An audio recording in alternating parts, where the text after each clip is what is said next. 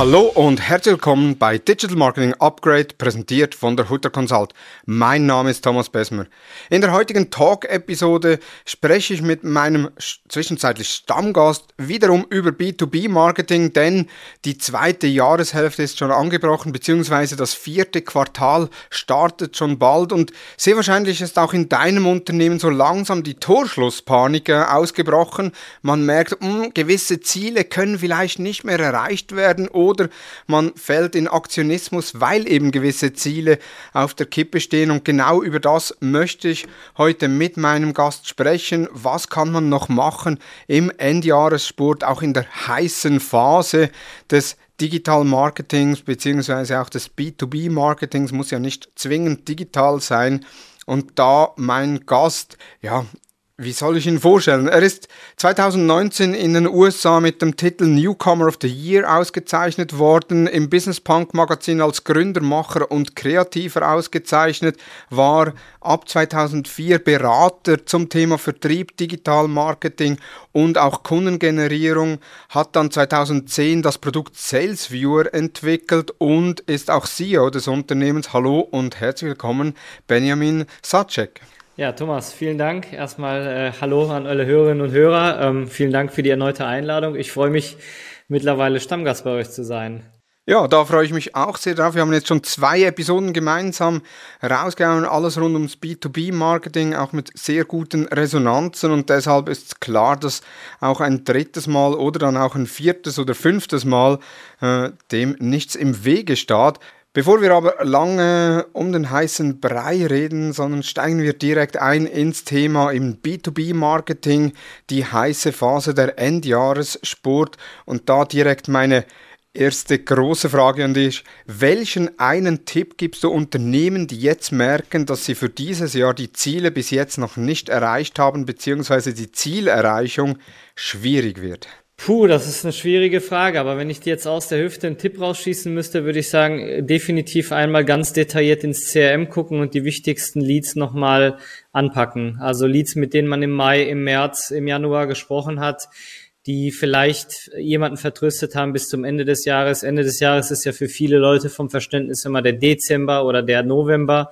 Für uns ist Ende des Jahres, wenn man noch wirklich einen Deal schießen will, beziehungsweise einen Kunden gewinnen möchte, ist es eher der September, Oktober. Tatsächlich beginnt bei uns das Endjahresgeschäft, End of Business, wie mein, meine Kollegen immer sagen. Und ähm, wirklich der pragmatischste Tipp ist zu sagen, okay, mit wem habe ich in diesem Jahr gesprochen? Wer hat mir noch Absagen beziehungsweise Verschiebungen erteilt? Und wen kann ich jetzt einfach nochmal reaktivieren, der mich auch wirklich kennt? Also gar nicht in den, im, im Neukundenpool fischen und zu sagen, hey, ich gucke jetzt nach neuen Kunden, nach neuen Potenzialen, die ich nochmal eben schnell gewinnen kann, sondern wirklich mit Leuten, die ich kenne und sagen, hm, ich, wir haben im März miteinander gesprochen, ihr wolltet ja eine neue Online-Marketing-Strategie in Auftrag geben, wie sieht's denn gerade aus, etc. Also wirklich, wirklich in in den Kontakt zu gehen, nicht auf Content Marketing zu hoffen, nicht auf E-Mail Marketing zu hoffen, sondern wirklich den Hörer in die Hand nehmen und zu sagen, hey, mit wem war ich schon mal im Gespräch, wer freut sich vielleicht über meinen Anruf oder über meinen Kontakt? Und dann auch wirklich so in die menschliche Akquise zu gehen. Definitiv, also man sagt ja auch mit bestehenden Kunden oder mit bestehenden Kunden Geschäfte zu machen, ist deutlich einfacher als mit Neukunden und ist ja auch mit Leads, also direkt im B2B-Marketing ist ja die Lead-Generierung doch unter anderem ein teures Unterfangen. Also so ein Lead kann schnell mal irgendwie 500, 600 Euro kosten, je nach Produkt äh, und je nach Plattform, wo ich dann werbe. Und im zweiten Halbjahr, das kennen wir Digital Marketer aller, werden die Plattformen teurer, weil insbesondere im B2C-Marketing so die wichtigste Jahreszeit äh, anbricht mit Black Friday, Cyber Monday, aber auch das Weihnachtsgeschäft oder auch das Endjahresgeschäft. Und da leiden ja schlussendlich dann auch die B2B-Marketer darunter, die eben die gleichen Plattformen wie die B2C-Marketer angehen. Jetzt, du bist reingegangen und hast gesagt, ja, bestehende Leads äh, segmentieren, sage ich jetzt mal, filtern.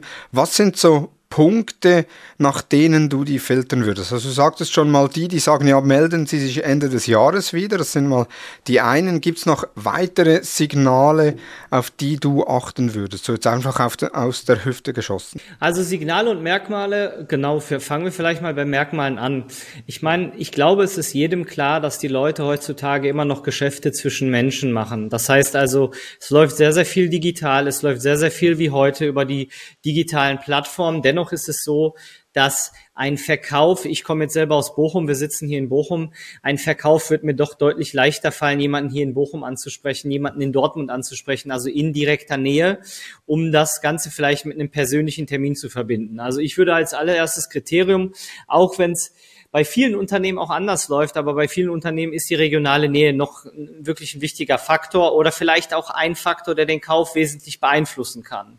Und deshalb würde ich als erstes schauen im CRM beispielsweise, okay, mit wem habe ich gesprochen und wer ist hier in der Nähe? Also bei wem kann ich vielleicht suggerieren, dass ich in der nächsten Woche in der Nähe bin, dass ich vielleicht mal nochmal vorbeikomme und nochmal das Produkt platziere, nochmal die, die Unternehmen, das Unternehmen platziere, vielleicht auch nochmal das Angebot erkläre, was abgegeben wurde, aber was noch nicht gesigned wurde wurde. Und ähm, das wäre so die erste Geschichte. Die zweite Geschichte, die definitiv Sinn machen könnte, ist nach der Deal-Size zu schauen, also einfach nach der Dealgröße.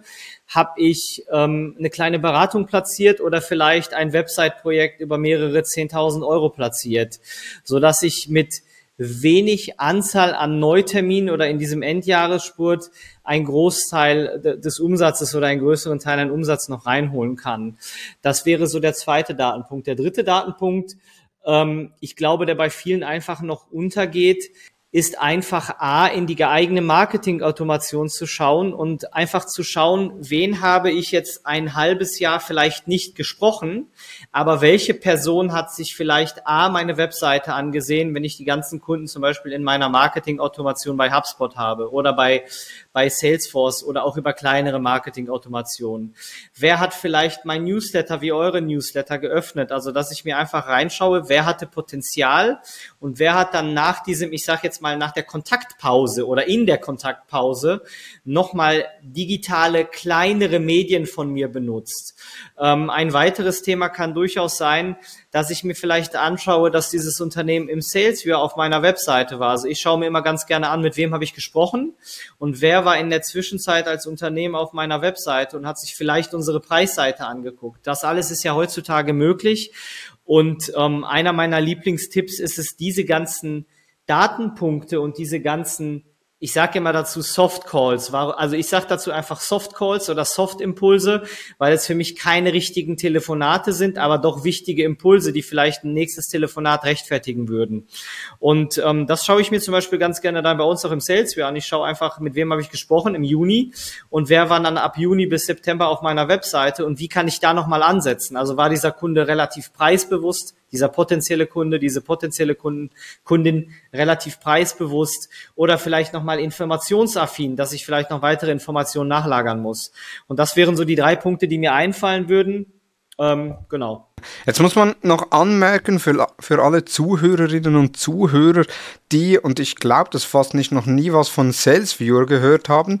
SalesViewer, da bist du ja CEO, das hast du ab 2010 äh, oder hast du 2010 gegründet, mitentwickelt. Salesviewer ist ein Tool, das die Unternehmen, also Unternehmen, die die eigene Website besuchen, identifiziert. Also beispielsweise wir von der Hutter Consult haben Salesviewer im Einsatz und sehen, welche Unternehmen oder jetzt beim Blog, welche andere Agenturen beispielsweise sich das Wissen von uns holen.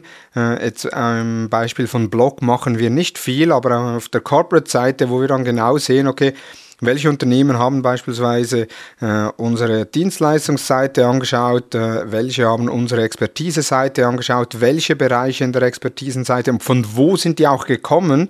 Sind die direkt gekommen, sind die über Google Ads gekommen, sind die über Newsletter gekommen? Und Newsletter ist dann spannend, weil ihr identifiziert ja nur die Unternehmen und nicht die Person. Jetzt, wenn da ein Unternehmen kommt, beispielsweise die Deutsche Bahn, die unsere Website besucht, habe ich keine Chance, die richtige Ansprechperson zu finden. Wenn ich aber sehe, dass die Person aus einem Newsletter gekommen ist von uns, genau. Äh, dann kann ich ja hingehen und schauen, okay, wie viele Personen von der Deutschen Bahn erhalten unseren Newsletter und wenn das dann irgendwie fünf, sechs sind, wer davon könnte es interessieren, beziehungsweise wer hat auch geklickt, weil ich sehe dann im Newsletter-Tool, wer hat auf diesen jeweiligen Link geklickt und habe so dann auch die Person identifiziert. Also da SalesViewer unter salesviewer.com, wo man äh, das Tool sich anschauen kann. Mache jetzt Werbung dafür, weil ich Fan bin, aber nicht dafür bezahlt werde. Ähm, schlussendlich auch 14-tägige kostenlose Version wo man sich sehr einfach auf der Website einbinden kann, DSGVO-konform, also da äh, ein Tool, das man sich im B2B-Marketing unbedingt anschauen muss. Vielen, vielen Dank für das Lob. genau. Und jetzt, du sagtest ja eben, äh, man kann auf bestehende Leads hingehen, kann die dann auch angehen. Äh, ist ja dann sehr stark Handarbeit, würde ich jetzt mal sagen, vor allem wenn man keine Automatisierungstools im Einsatz hat. Also nicht jede, jede Zuhörerin oder jeder Zuhörer hat irgendwie Salesforce, äh, HubSpot, Active Campaign, GetResponse oder was es sonst noch alles gibt im Einsatz, sondern dann eher halt einfachere E-Mail-Marketing-Tools oder eben äh, nur Marketing-Tools. Äh, aber das ist ja finde ich jetzt sehr spannender Ansatz, dass man sagt, okay, mit wem habe ich gesprochen und wer hat seitdem wieder meine Website besucht. Das ist ja, ähm, sag jetzt mal, das werden die wenigsten machen. Also ich selbst habe das noch nie gemacht, äh, sondern habe dann eher geschaut, okay, äh, haben die wieder eine Anfrage gestellt oder haben die mal angerufen, aber weniger haben die jetzt im Newsletter auf einen Link geklickt oder haben die eben die Website besucht. Wir sehen es jetzt über SalesViewer, wir sind im Luxus, wir haben einen SalesViewer, äh, was noch nicht alle äh, B2B-Unternehmen haben, äh, aber ich hoffe, das kommt bald. Von daher sehr spannender Tipp. Das andere, was man ja auch immer sieht, ist gegen die zweite Jahreshälfte, dass man sagt, ah, man hat noch Budget, dann kommt das Marketingteam zum Verkaufsteam und sagt, hey, was könnten wir noch machen? Und der Verkaufsteam, oh ja, wir sind äh, bei den Leads noch hinten dran, wir hätten hier noch, wir könnten hier noch auf dieses Produkt aufmerksam machen. Und dann wird dann äh, Marketingbudget rausgehauen, um eben Traffic auf die Website zu bringen. Und da kommt ja dann auch wieder euer Tool zum Einsatz. Ja, genau. Also wir merken ähm, zum Beispiel, dass das ist ja klar, im, im September fangen die Leute an, unruhig zu werden. Das heißt also, A, ähm, wird nochmal über die Jahresziele gesprochen. Das ist so gefühlt immer aus unserer Sicht immer zum, zum September, Oktober der Fall, dass dann nochmal die Vorgesetzten oder die eben die Entscheider in den jeweiligen Abteilungen nochmal nach den Zielen fragen. Dann äh, werden sozusagen die Ziele und die Mitarbeiter erstmal so ein bisschen unruhig, weil oft die Ziele noch nicht erreicht sind. Und B, gibt es natürlich den klassischen Case, dass man sagt, okay, wir merken jetzt, dass wir im September beispielsweise noch x tausend Euro Werbebudget übrig haben, was sollen wir jetzt tun? Ne? Und ähm, das sind so Thematiken, die, die, die, die kannst du an verschiedenen Stellen, also noch nicht mal mit SalesViewer, sondern eben an verschiedenen Stellen einfach weiter optimieren, indem du zum Beispiel ähm, Filter setzt und halt Datensätze, die generiert werden durch dieses Werbebudget, einfach priorisierst. Also das kann ein ganz klassisches Beispiel, wenn man jetzt wirklich komplett kein keine Tools benutzt, ist, wenn man jetzt Google Analytics Nutzer ist. Also wenn man Google Analytics, also die Kauf-Keywords bei Google benutzt, um, um Menschen auf seine Seite zu lenken, dann ist da natürlich die erste wichtige Geschichte, dass man vielleicht die Werbebudgets nur ausspielt, indem man die, die, die, die wichtigen Keywords oder die Haupt-Keywords oder die sogenannten Money Keywords für sein Unternehmen eben priorisiert und das Werbebudget nur darauf lenkt und eben versucht, nicht ganz diffus zu werben. Ne? Aber auf der anderen Seite können das auch Thematiken sein. Ich meine, ähm, wir sind ja in einer sehr digitalen Welt unterwegs. Also wir kennen sehr, sehr wenige Unternehmen, die wirklich gar keine Tools benutzen. Es gibt immer CRM-Systeme. Es gibt dann oft auch Marketing-Automation. Es gibt Kunden, die benutzen Sales für, dass man eben nach verschiedenen Priorisierungen schaut und versucht, ähm, Werbebudgets eben anhand bestimmter Priorisierung auszuspielen. Ähm, ein klassisches Thema ist hierbei, dass man sich bei LinkedIn eben nur die Kunden in seine Zielgruppe aussucht. Das LinkedIn-Beispiel ist jetzt ein ganz aktuelles, die man bespielen möchte, die eben in, in das absolute Kundenportfolio passen. Also nicht mehr sagen, ich ähm, werbe jetzt auf ich sag mal, Menschen zwischen, machen wir das Beispiel, 30 und 49 Jahren aus dem Bereich Marketing, aus dem Bundesland X und ähm, mit der Firmengröße Y, sondern dass man das Ganze umdreht, so ein bisschen aus ABM-Sicht, also Account-Based Marketing-Sicht und sagt, hey, ich schaue mir mal an, wer denn eigentlich unsere Kunden sind bei uns sind es sehr, sehr viele Maschinenbauer, zum Beispiel sehr, sehr viele Maschinenbauer aus Süddeutschland. Und dass man dann diese Kunden nimmt und versucht, statistische Doppelgänger zu finden. Also dass man zum Beispiel sagt, okay, ich schaue durch diverse Portale, wo kann ich nochmal einen ähnlichen Maschinenbauer finden, der meinem Kunden entspricht. Und dann finde ich mir vielleicht 500, 700 oder 1000 Unternehmen, die eben direkte Doppelgänger, in gewisser Weise Doppelgänger sind von meinen Kunden. Und diese Kunden ähm, targete ich sozusagen zielgenau bei LinkedIn. Also ich gebe nicht mehr die Profilierung und die demografischen Daten dieser Kunden und Zielpersonen ein, sondern ich sage, ich möchte diese Unternehmen erreichen. Und darauf werbe ich dann sozusagen mit meinem übrig gebliebenen Werbebudget. Das ist zum Beispiel eine Sache, die sehr, sehr gut funktioniert, weil man dadurch zielgenau eben statistische Doppelgänge anspricht. Man hat vielleicht keine Web Analytics Daten. Also wenn, wenn man das Wort statistische Doppelgänger hört, dann hofft man ja eigentlich insgeheim, dass irgendwo schon Tracking Pixel vorhanden sind und die Tracking Pixel schon genau wissen, wer der eigene Kunde ist. Das ist aber bei mittelständischen Unternehmen, zum Beispiel auch im Maschinenbau, einfach nicht der Fall, dass man so geniale Web Analytics Daten hat. Und deshalb kann man das Ganze so ein bisschen manuell machen, sich einfach ich sage jetzt einfach mal wie im Telefonbuch, seine Zielkundenliste aussuchen, also typisches ABM und dann mit dieser ABM-Liste einfach diese Liste nach LinkedIn übergeben oder in andere relevante Portale, wo ich auch genau diese Unternehmen ansprechen kann und dann eben zielgenau eben auf diese Kunden werben kann mit Werbeanzeigen. Und das ist A priorisiert und B eben an vielen Stellen sehr zielgruppengenau. Ja, also Account-Based Marketing ist ja auch etwas, was eigentlich ihr mit SalesViewer sehr stark unterstützt, weil eben man sieht ja eigentlich nur das Unternehmen, also eben den Account und nicht die Personen dahinter. Und da habt ihr jetzt auch ein Feature, das wird im Verlauf des Jahres noch ausgerollt, äh, was ja auch mit LinkedIn zusammenspielt. Genau, also es ist, ähm, ich hatte das ja bei unserem letzten Gespräch schon kurz erwähnt, wir haben ja ähm, eine LinkedIn-Integration und einen LinkedIn-Export für unsere Daten. Das heißt also auch in unserem Produkt kannst du die Unternehmen, die deine Webseite besuchen und du vielleicht weniger Vertriebskapazitäten hast, kannst du dann auch nochmal über LinkedIn oder andere Portale targeten. Das geht bei uns mit einem relativ leichten Export. Diesen Export führst du eben in diese LinkedIn ähm, Custom Audience ein, so nennt sich das. Genau.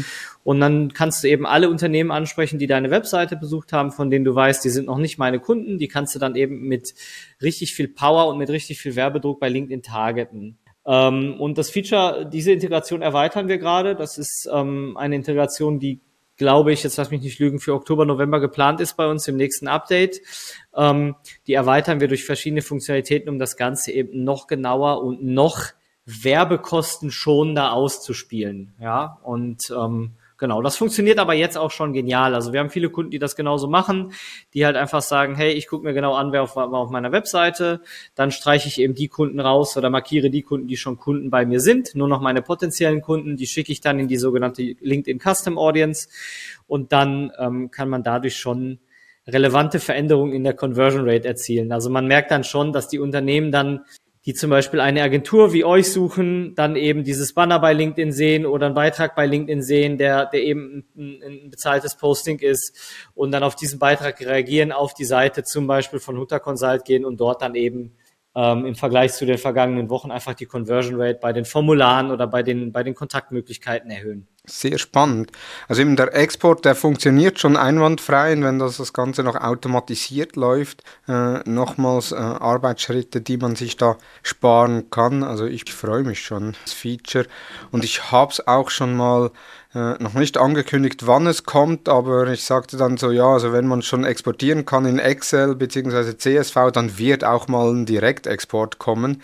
Äh, gerade diese Woche wieder einen Call gehabt, wo dann auch Sales Viewer wieder ein Thema ist, weil die Branche dann für das B2B-Unternehmen eher ich sage jetzt mal, klein ist oder sehr spezifiziert ist ja. und man eigentlich in jedem Unternehmen eine Ansprechperson kennt und es geht dann nur noch darum, wann hat man den richtigen Trigger, um eben die Person im Unternehmen anzunehmen. Also von daher sehr, sehr spannend. Du bist ja ein Vertriebsmensch auch. Äh, also natürlich äh, im Geschäftsführer, aber so Vertrieb ist so, ich glaube, das äh, schlägt auch in deinem Herzen immer noch sehr stark mit, wenn man so die anderen äh, Podcasts, wo du mit an Bord bist, äh, anschaut.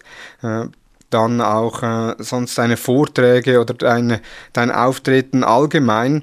Ich habe es einführend schon gesagt, so zweite Jahreshälfte kommt dann immer mehr so die Torschlusspanik. Merkst du da, wie sich die Vertriebsansätze in Unternehmen ändern in diesem Zeitraum oder läuft da alles gleich wie bis anhin? Nein, also grundsätzlich, also du sprichst es schon an, also grundsätzlich merkt man schon ganz ganz stark, dass der, ich nenne es jetzt einfach mal der Druck im Vertrieb oder auch in den Marketingabteilungen, die sehr vertriebsfokussiert sind, also Lead-Generierungsfokussiert, doch schon zunimmt. Und ähm, ich kann dir ein klassisches Beispiel geben, was glaube ich völlig normal ist. Das ist so ein bisschen wie früher in der Schule. Je näher die Klausur rückt, umso schneller fängt man an zu lernen. Und ähm, zum Beispiel merken wir, dass einfach die die ähm, Anzahl der Impulse auch, auch bei uns im Unternehmen einfach zum Ende des Jahres pro Woche, monatlich, also im Durchschnitt pro Woche, im Durchschnitt pro Monat einfach steigt. Also, dass man, dass man merkt, es läuft etwas entspannter im, im ersten Halbjahr und es läuft dann etwas hochfrequentierter im zweiten Jahr, äh, zweiten Halbjahr. Die zweite Sache, die wir merken, die ich aber für das ganze Jahr befürworten kann und die wirklich nichts mit, mit Torschusspanik zu tun hat, ist einfach die Schnelligkeit der Prozesse. Also wir merken schon und sehen auch schon bei wirklich Hunderten von Kunden und auch Partnern, mit denen wir zusammenarbeiten, dass Angebote, also wir bleiben bei eurem Beispiel, ihr seid eine Agentur, dann kommt die, die, die Post auf euch zu oder eine große Bank und sagt, hey, ich möchte mit euch eine Social Media Strategie entwickeln oder ich möchte mit euch eine SEO Strategie entwickeln. Wir merken, dass ein schlichtes Angebot für Großkunden in der Regel bei vielen Unternehmen deutlich zu lange braucht, um beim Entscheider zu landen. Und das wird komischerweise vollautomatisch verkürzt im zweiten Halbjahr. Das heißt also, man merkt, die Vertrieblerinnen und Vertriebler oder auch Marketingverantwortlichen wollen einfach mehr Umsatz machen und deshalb verschicken sie das Angebot schneller. Nichtsdestotrotz spricht nichts dagegen und es ist, spricht vieles eher dafür, ein Angebot am selben Tag, in derselben Woche, am Folgetag zu versenden und nicht erst eine Woche später. Dann sind die Prozesse vielleicht schon entschieden oder zumindest wesentlich beeinflusst. Und Schnelligkeit ist immer ein Thema, das befürworte ich in jeder Woche des Jahres, also ganz am Anfang, Angebote schnell rauszusenden. Die Angebote, wenn jemand mit dir spricht, dann ist sein, seine Kaufbereitschaft oder ihre Kaufbereitschaft sehr, sehr hoch, sehr, sehr aktiv und es spricht nichts dagegen, ähm, durch einen Assistenten, eine Assistentin, die vielleicht das Angebot dann schneller bearbeitet, als man selbst eben dieses Angebot sofort zuzustellen. Ja, und das merken wir, das funktioniert eben aufgrund des Drucks im zweiten Halbjahr deutlich besser. Ähm, wir merken aber viele, bei vielen Kunden, die wir auch beraten, ähm, dass wenn wir das einführen, wenn wir sagen, hey, ihr müsst die Angebote sofort am selben Tag oder vielleicht am Folgetag versenden, wo einfach die Kaufbereitschaft hoch ist, dass da einfach auch viel mehr Angebotszusagen kommen. Ne? Und mhm auch ganz klarer Tipp, das das ganze Jahr durchzuführen. Dann noch eine Anschlussfrage. Im, Im zweiten Halbjahr gehen dann so Prozesse meistens schneller. Man ist dann auch effektiver unterwegs, weil man eben noch die Ziele erreichen muss. Gibt es da von deiner, deiner Seite, Seite, Tipps, wie man das auch fürs erste Halbjahr hinbringt? Also jetzt insbesondere, wenn man eben CEO ist äh, oder Vertriebsleiter und auch möchte, dass die Mitarbeiter im ersten Halbjahr so äh, mit dieser Effizienz arbeiten? Ja, also da gibt's, äh, da habe ich tatsächlich Tipps aus, aus, verschiedenen Richtungen. Also man kann jetzt über die Marketing-Tipps sprechen und sagen, ähm, versuchen wir das mal aus einer Vogelperspektive zu betrachten. Es geht gar nicht um den Kanal ähm, bei der Lead-Generierung, sondern es geht oft auch einfach um die Anzahl der Leads, die reinkommen pro, pro gewissen Zeitraum. Also bleiben wir mal bei der Woche. Und ähm, die Frage, die sich jeder Unternehmer stellt, der mit Marketing, Lead-Generierung zu tun hat, ist, wie kann ich denn die Anzahl meiner qualitativ hochwertigen Leads erhöhen? Ne? Weil dadurch halt einfach mehr abgearbeitet werden muss oder mehr abgearbeitet werden kann. Und ähm, ich auf der anderen Seite einfach ähm, den Marketingmaßnahmen einfach viel mehr Erfolg zuweisen kann. Also generiere ich mehr Leads über AdWords, sinkt mein, sinkt mein, sinken, mein, sinken meine Leadkosten pro Kopf sozusagen und dann bin ich halt happy, weil mein Marketing besser funktioniert. Und ein Tipp wäre sicherlich zu sagen, dass ich irgendwie versuche, die Frequenz der hochwertigen Leads zu erhöhen. Und da wäre mein Tipp, viele machen ja Google AdWords aber viele vergessen, dass man auf Bing auch Kaufanzeigen schalten kann. Und diese Kaufanzeigen produzieren einen deutlich geringeren CPC, also Cost per Klick in der Suchmaschine Bing. Wir merken, dass durch diese Windows 10 und Windows 11 Updates der Edge Browser also sozusagen der Microsoft-Browser deutlich öfter ähm, verwendet wird. Das heißt also auch Kunden, potenzielle Kunden im Maschinenbau benutzen nicht immer Chrome und Firefox und Safari, sondern viele suchen auch einfach mit Edge oder äh, mit Edge oder Internet Explorer. Und da ist Bing zunächst einmal die führende Suchmaschine, beziehungsweise die voreingestellte Suchmaschine, tut mir leid. Ähm, und Kaufanzeigen zu schalten bei Bing kann eben eine gewisse kritische Masse auslösen und generieren. Und diese Masse kann auch konvertieren. Also auch aus dieser kleinen Masse, die natürlich deutlich geringer ist als der Traffic von Google, aber auch aus dieser kleinen Masse kann ein großer Website-Auftrag ähm, entspringen. Auch aus dieser Masse kann eine Social Media, beauftragte Social Media Strategie entspringen für euch. Und ähm, das ist ein Tipp von mir, den ich tatsächlich sofort heute anwenden würde, mein Google AdWords Konto oder mein Google Ads Konto auf Bing zu duplizieren, mir dort die Keywords einfach rauszusuchen, die für mich bei Google am besten funktionieren, diese Keywords bei Bing zu aktivieren und eben mit einem deutlich niedrigeren CPC zu bespielen. Also den Tipp hatte ich tatsächlich auch auf der OMR, den hatte Philipp Westermeier in seiner Keynote ja auch geteilt, der war von uns in diesem Jahr, weil wir eben sehen, dass ähm, Bing äh, immer noch deutlich niedriger sind als Google Ads CPCs. Genau. Und da eben, wie du gesagt hast, äh, das Synchronisieren oder das Duplizieren, das ist relativ einfach. Also Bing äh, oder Microsoft Ads, darüber laufen die ja, kann man dann direkt mit seinem Google Ads Account verknüpfen und so das, was man in Google Ads, das Setup in Google Ads eins zu eins für Bing übernehmen und dann eben noch Keywords rausstreichen. Also das hat Microsoft auch sehr gut gelöst und läuft sehr einfach. Genau. Das ist ja auch etwas, kommen wir nochmals zurück auf Sales Viewer, was ja ein Riesenvorteil ist, dass ich auch sehe, über welche Google Ads Personen auf meine Website gekommen sind, beziehungsweise welche Unternehmen welche Google Ads eingegeben haben, weil oftmals ist es ja so im B2B-Marketing, ich habe gar nicht die große Masse äh, an Traffic-Signalen, um da signifikante Ergebnisse zu erzielen. Also ich kann nicht sagen, jetzt beispielsweise Social-Media-Strategie für Handwerksbetriebe, dieses äh, Long-Term-Keyword funktioniert am besten, weil ich einfach zu wenig äh, Traffic damit generieren kann, beziehungsweise zu wenig Conversions damit generiere, aber Traffic unter Umständen schon und mit SalesViewer sehe ich ja dann schlussendlich auch, welche Unternehmen haben welche Keyword, nach welchen Keywords gesucht und kann diese auch weiter optimieren. Genau. Also wir machen das hier in-house zum Beispiel ganz genau so. Wir ähm, haben ein Google-Konto, was relativ breitfächerig gegliedert ist und ähm, haben zum Beispiel Keyword-Phrasen. Ich meine, für uns die klassischen Keyword-Phrasen sind zum Beispiel Lead-Generierung B2B, B2B-Lead-Generierungsstrategie, aber natürlich auch unser Hauptkeyword Website-Besucher identifizieren oder Website-Besucher-Identifikation. Und diese Keywords sind tatsächlich sehr, sehr teuer. Das heißt also, es kann schon passieren, dass ein Keyword mindestens 10 Euro kostet, aber manchmal auch 40, 50, 60 Euro kosten kann. Das ist heutzutage normal, wenn man sozusagen perfekt auf sich maßgeschneidert, wenn man auf perfekt für sich maßgeschneiderte Keywords wirbt oder eben die perfekt die eigene Dienstleistung darstellen. Und da machen wir das ganz genauso, indem wir uns angucken, wer besucht denn in welcher Qualität unserer Webseite. Wenn wir jetzt zum Beispiel merken, dass ähm, bei Lead-Generierung B2B relativ viele kleine Unternehmen auf unsere Webseite gehen, die gar nicht zu unserem Kundenportfolio gehören oder zu dem Hauptteil unseres Kundenportfolios, dann versuchen wir einerseits dadurch, ähm, die Keywords bei Google Ads oder bei Bing Ads zu minimieren oder diese Kampagnen und Anzeigengruppen abzuschalten. Auf der anderen Seite ist jeder Besuch, der mit einem Keyword zusammen fungiert. Also es gibt ja auch ganz, ganz viele Besuche, zu denen wir kein Keyword haben, die aus der normalen Google-Suche kommen. Aber die Besuche, die bei uns 20, 30, 40 Euro kosten, die priorisieren wir natürlich auch anders im CRM, weil wir da einmal die Suchphrase kennen und B, weil wir dafür natürlich auch ich sage jetzt einfach mal, ein Heidengeld bezahlt haben. Das heißt also, wenn ich jetzt sehe, die Huta Consult geht auf meine Seite und gibt halt ein Dienstleister für Website-Besucheridentifikation, dann wird die Huta Consult die definitiv in unseren CM relativ weit oben landen und in den nächsten Tagen oder vielleicht in den nächsten Stunden sogar kontaktiert. Und ähm, so priorisieren wir auf unserer Seite, was auch sehr, sehr gut funktioniert.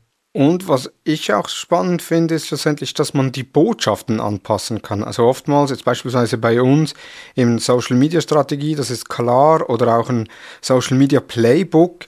Da gibt es aber unterschiedliche Begrifflichkeiten. Jetzt im medizinischen Bereich habe ich jetzt schon ein paar Mal gehört, ja, wir brauchen ein, äh, nicht ein Social Media Playbook, sondern ein Publishing Guide, der dann aber eher in der Medizinbranche angewendet wird, weil das vielleicht irgendjemand mal auf einer einer Konferenz gesagt hat und dann alle von Publishing Guide sprechen. Und so hat man dann auch die Möglichkeit zu erkennen, mit welchen Keywords sind welche Branchen auf die eigene Unternehmensseite gekommen und kann so dann auch beispielsweise die LinkedIn-Ads, wenn man die nach Branchen aufsplittet, in den entsprechenden Wordings ansprechen. Also ja, da genau. äh, sehr spannende Inputs. Du hast auch von HubSpot gesprochen, von äh, Mailchimp, von äh, Salesforce, von ActiveCampaign, also allgemein die äh, Automatisierungstools. Wie sinnvoll ist es, solche Automatisierungstools im Verkaufsprozess einzusetzen? Also grundsätzlich würde ich sagen, sehr, sehr, sehr, sehr, sehr sinnvoll. Oder beziehungsweise, ich glaube, da geht auch kein, kein Weg mehr dran vorbei, weil diese ganzen Tools erlauben, dass man sozusagen seine Daten eben priorisieren kann in A, B, C, D Potenziale, ja. Und ähm, die kann man sich in, in, in jeglicher Art und Weise zurechtschneidern. Man kann also sagen, ich spreche immer intern von den sogenannten Gummipunkten. Natürlich ist ein Besuch, der zwölf Minuten auf deiner Webseite war, deutlich mehr wert als ein Besuch, der eine Minute auf deiner Webseite war. Das ist also zum Beispiel zwölf Gummipunkte gegen einen Gummipunkt. Selbstverständlich ist ein Besuch, der vielleicht in deiner Postleitzahl war, für uns deutlich mehr wert, ähm, als ein Besuch, der A, vielleicht aus dem Ausland kommt oder B, einfach aus einem anderen Bundesland kommt aufgrund der Postleitzahl, weil wir einfach eine viel höhere Nähe zu diesem Unternehmen aufweisen können.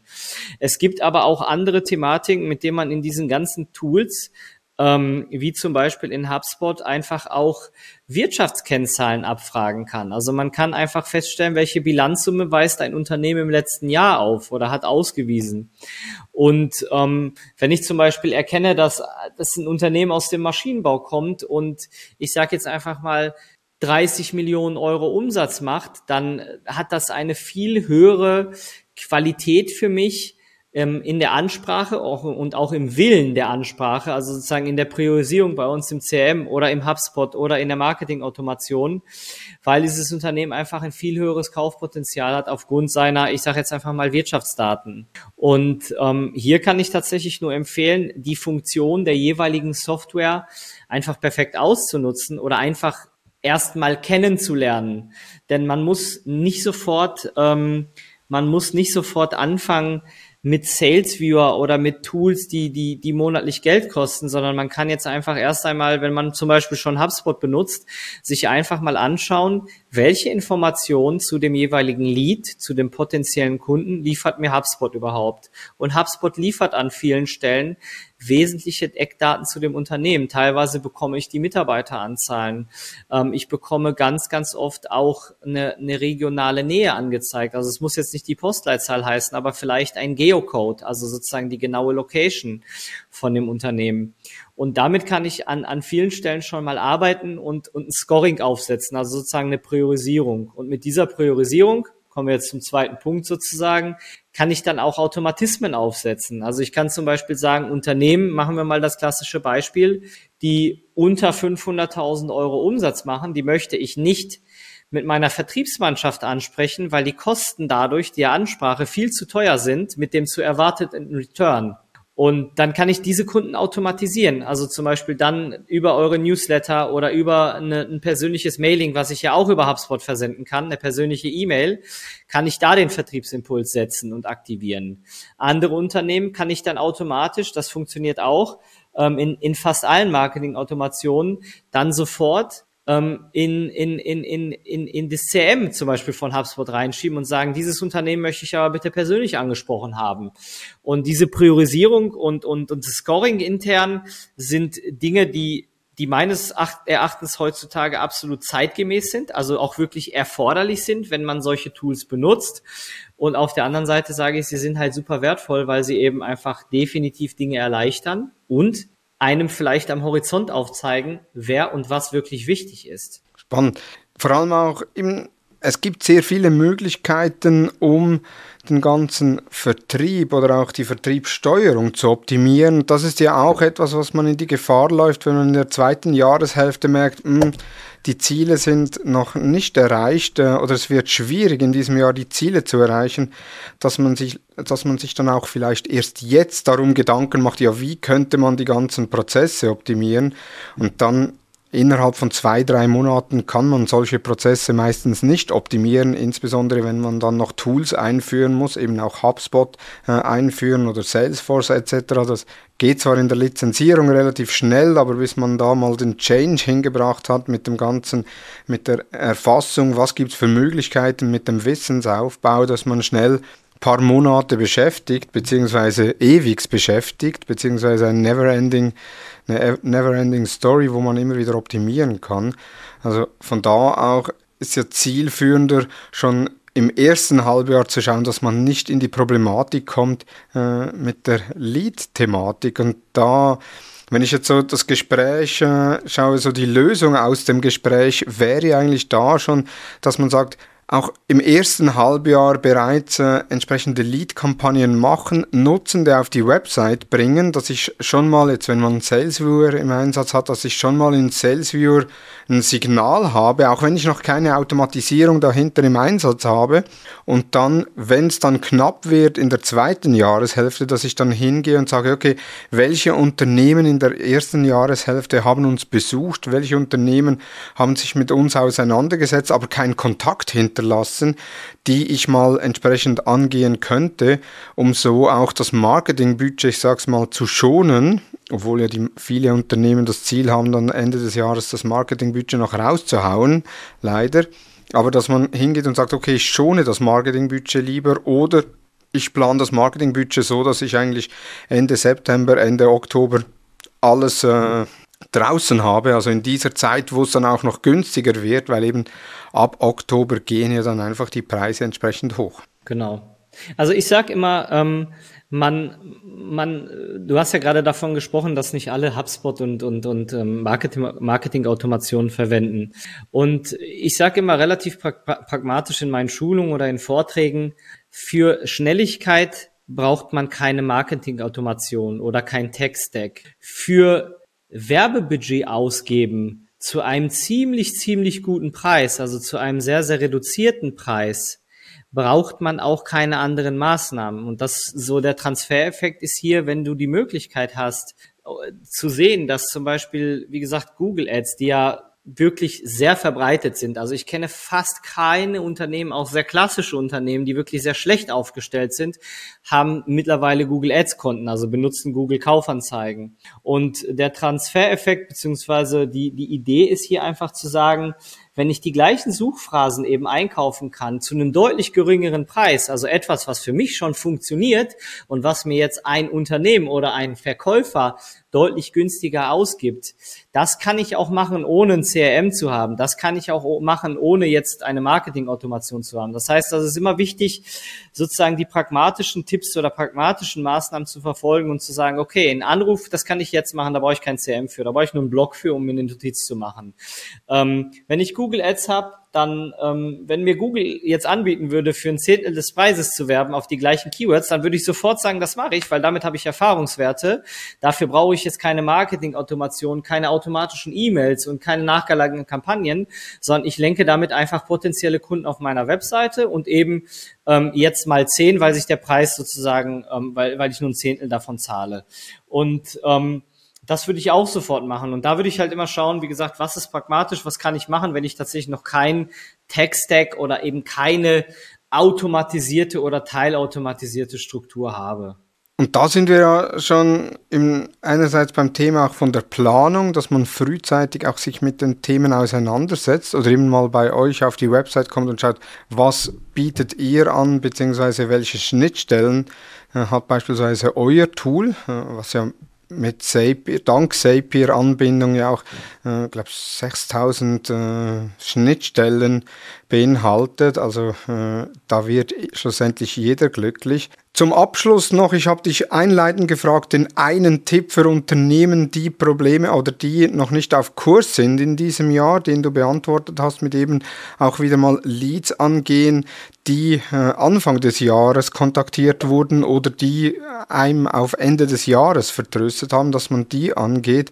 Ich frage immer noch drei Tipps am Schluss. Einen habe ich jetzt schon am Anfang erhalten und deshalb noch zwei Tipps zum Schluss für B2B-Marketer, die nicht auf Kurs sind. Ja, dann äh, fange ich mal mit einem meiner Liebling Lieblingstipps momentan an. Ähm, einfach mal etwas anders machen als äh, viele andere sozusagen. Und äh, das wäre in dem Fall die Leads, die ich anfangs erwähnt habe, die irgendwo im CRM schlummern, dass ich diese Leads per Postkarte anschreibe. Das ist so mein Top-Tipp momentan in den letzten Monaten. Es gibt zum Beispiel Dienstleister, über den kannst du online äh, eine Postkarte versenden. Das ist dann kein Mailing, also kein klassisches, ich sag mal, ekliges, unauffälliges Mailing, sondern das ist eine sehr sexy, schöne Postkarte, die du selber gestalten kannst. Zum Beispiel gibt's da den Dienstleister mypostcard.com oder de. Und ähm, dass du einfach sagst, du hast eine Toplist von 100 Kunden, mit denen du noch gerne arbeiten würdest, die, die, die, mit denen du dieses Jahr in Kontakt warst, und die rufst du jetzt nicht an, die schreibst du jetzt nicht per E-Mail an, sondern den schickst du einfach eine Postkarte. Das machen wir relativ oft. Wir haben so Postkarten, da ist zum Beispiel, die haben wir einmal schnell gestaltet, das ist wirklich schnell gemacht. Da ist ein Foto von unserem Mitarbeiter drauf und da steht einfach in so einer Sprechblase daneben auf blauem Hintergrund, hey, sollen wir nochmal miteinander reden? Na, also wirklich ganz plump, ganz freundlich, wie im WhatsApp auch ganz ähm, kommunikativ und das schicken wir dann aber nicht, wie gesagt, per WhatsApp oder per E-Mail, sondern das senden wir Wunschkunden dann per E-Mail. Das zeigt äh, per E-Mail, per, per Postkarte, Entschuldigung.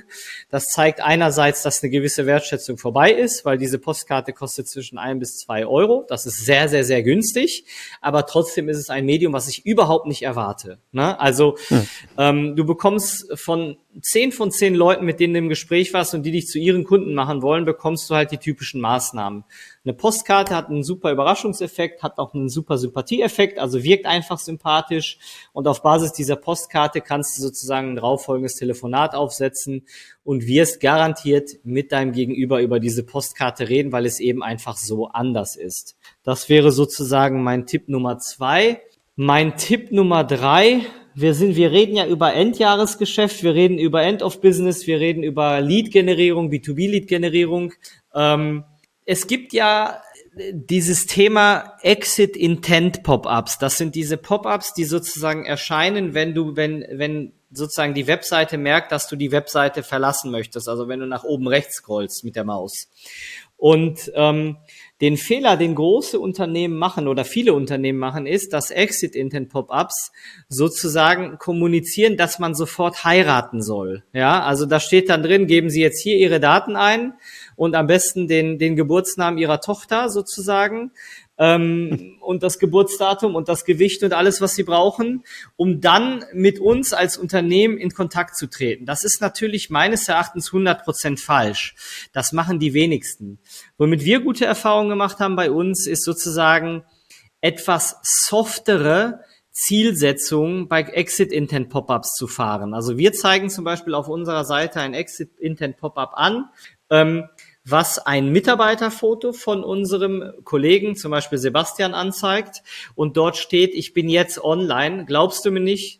Dann schreib oder beziehungsweise dann dann äh, chatte hier mit mir, weil wir haben einen Chat auf der Webseite. Ja. Und ähm, dadurch versuchen wir jetzt nicht den Kunden in den Prozess zu locken und zu sagen, hey lieber Kunde, liebe Kundin, gib uns direkt deine Daten, sondern wir versuchen durch eine softe Interaktion den Kunden erst einmal ins Gespräch zu bekommen. Ins Gespräch bedeutet, dass er einfach mit uns auf der Webseite chattet.